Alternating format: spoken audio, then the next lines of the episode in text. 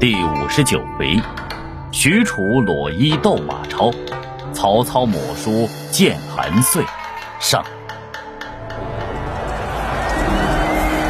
上一回说到，马超夜劫曹操营寨，被曹操设下伏兵。当夜两军混战，直到天明才各自收兵。马超屯兵渭口，日夜分兵前后攻击。曹操在渭河内将船筏锁链做浮桥三条，接连南岸。曹仁率军在夹河立战，将粮草车辆连接起来作为屏障。马超听说之后，命军士都携带火种和干草，与韩遂率军一起杀到曹仁寨前，堆积草把，放起烈火。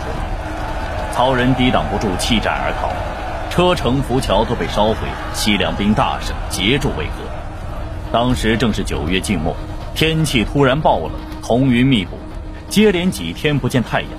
曹操心中很是担忧，贾诩便前来询问：“丞相想要跨过渭河安营扎寨，为何现在不筑起土城呢？”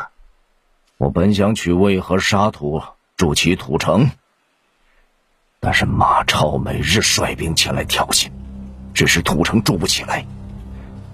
明天马超就要率大军决战，一夜之间怎么可能筑得起？